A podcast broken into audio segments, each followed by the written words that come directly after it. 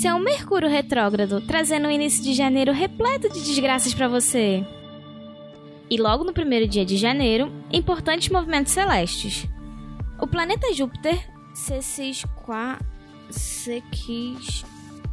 Não, é sesquinquadará? Ah, Júpiter faz um ângulo aí com o nodo orbital, onde a Lua cruza a eclíptica desenhada pelo Sol. Ah não, vocês já inventando coisa aí. Vai pra casa do caralho.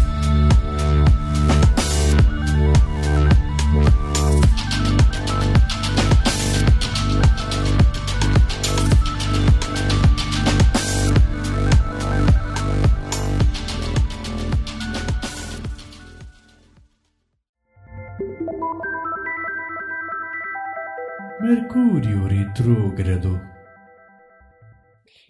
Volta para mais um capítulo dessa experiência audiofônica que prevê tudo que pode dar errado na sua vida, além da assustadora chance dela continuar do jeitinho que já está.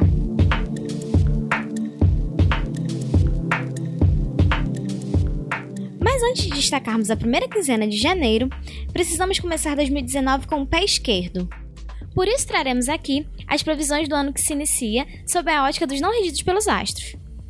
Por exemplo, segundo os profetas da Pantone, a cor do ano será coral vivo. Essa que você já deve conhecer, daquela vez que misturou licor de pitanga com Campari e vomitou os nuggets da janta. Na moda, 2019 vai trazer de volta as mangas bufantes. Ótimo para você, que estava à procura de um look que se encaixe com os modos de governos teocráticos. Um conceito atemporal que parece estar voltando com tudo. Previsão boa também é a de Chico Xavier, que profetizou que após 50 anos de moratória, o mundo chegará a um ultimato, em julho de 2019. Segundo o médium, se os humanos não aprenderem a conviver com os coleguinhas, teremos muito em breve uma guerra nuclear, seguida de invasão alienígena. Eu, particularmente, estou do lado dos alienígenas. Esse é fake news, viu? É não, menina, eu vi na internet. Inclusive, um beijo aí pro Chico, que é nosso ouvinte. Ele morreu já. Ele morreu. Não me diga isso. Agora, vamos às previsões que importam. No dia 4 de janeiro, Mercúrio entra em Capricórnio, fazendo assim um alinhamento esquisito com Uranus. E apesar de não estarmos em Mercúrio retrógrado, é bom ressaltar que estamos sim em Urano retrógrado, até o dia 6. Urano é um planeta estapafúrdio, apto a trazer surpresas. Ainda nessa meiuca, dia 6 acontece um eclipse solar em Capricórnio. Sorte a sua que poderá assistir esse belo fenômeno nos céus, desde que você viva no Nordeste Asiático ou no meio do Oceano Pacífico.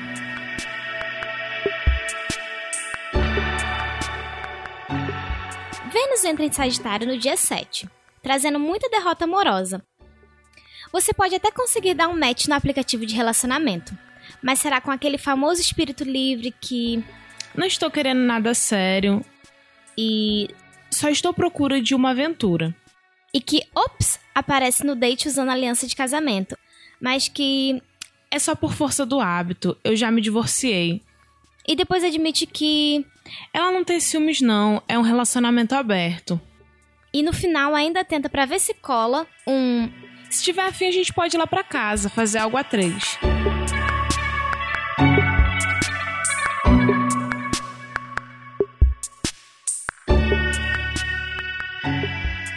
Dia 8, Mercúrio faz um quadrilho com Marte.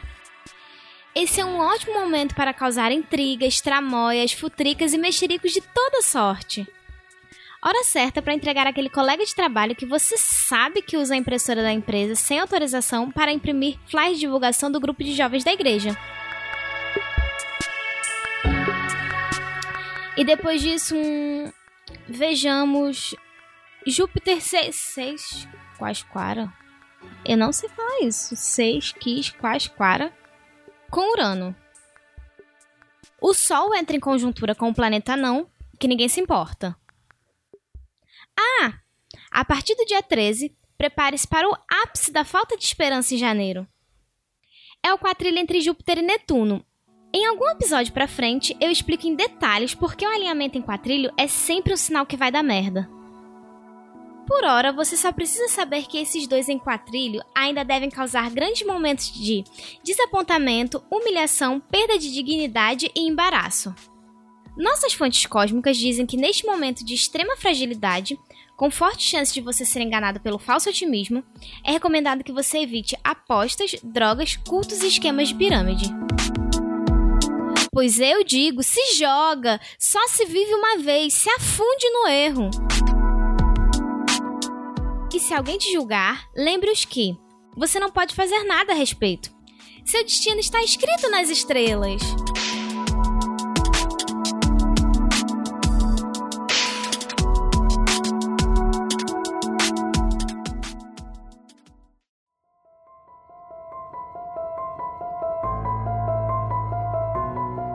Histórias para Belzebur dormir. Vou contar pra vocês uma história que eu ouvi há um tempo e pedi para a pessoa envolvida escrever e mandar pra gente em detalhes. Se você também tiver uma história assustadora, seja sobrenatural ou da vida real, manda pra gente no e-mail mercúrio.iradex.net. Aqui vamos nós.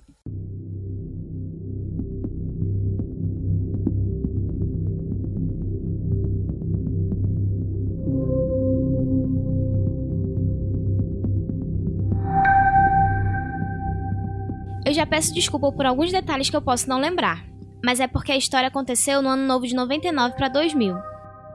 A minha família é de Teixeira de Freitas, na Bahia, e a gente sempre passou a virada em Alcobaça. Nesse ano, o irmão da minha mãe, Beto, resolveu ir comemorar com a gente. O tio Beto sempre foi todo hippie ligado nas coisas do universo. E uma coisa que eu não esqueço é que quanto mais sem sentido ele falava as coisas, mais ele encostava na própria cara e fazia umas caras de quem chupou um limão azedo. Na viagem de carro nesse dia, ele me contou, pro pavor dos meus pais católicos fervorosos, como ele sempre teve ligação com forças além desse plano. E que essa época do ano era quando ele mais sentia as pessoas do outro mundo. Agora imagina eu, criança, ouvindo essas besteiras e me divertindo muito vendo ele esmagar a cara como se fosse uma moeba. Tio Beto era estranho. A gente chegou na praia tarde, então o trânsito já estava impossível, e meu tio começou a ficar muito nervoso. Dizia ele que tinha um compromisso importante. No meio do caminho, o doido simplesmente olhou pro relógio com uma cara horrível, abriu a porta do carro e correu para dentro do mato mais perto da pista. Conhecendo a figura, meu pai fingiu que nada tinha acontecido e seguiu viagem. A gente não viu ele mais naquele dia, nem no resto da viagem. Umas semanas depois encontramos o tio Beto, na casa da avó Neide. Ele estava muito diferente depois da virada do milênio. Parecia magro, com o rosto chupado, e eu tenho quase certeza que uma cicatriz que ele tem do lado esquerdo da testa não estava lá antes desse dia.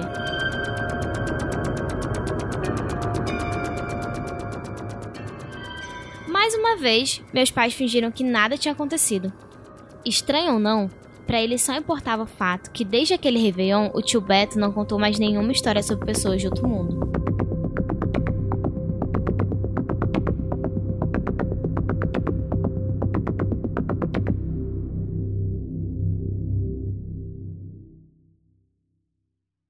Por falar em outro mundo, siga o perfil do Mercúrio Retrógrado no Twitter e no Instagram, MercúrioPod. E não esqueça de assinar nosso feed no seu play favorito para não perder as previsões quinzenais dessa sua vida sem futuro. E como diria o Babal do Pandeiro, bebe água galinha, bebe água galinha, riba o bico pra cima que vocês tudo são minha.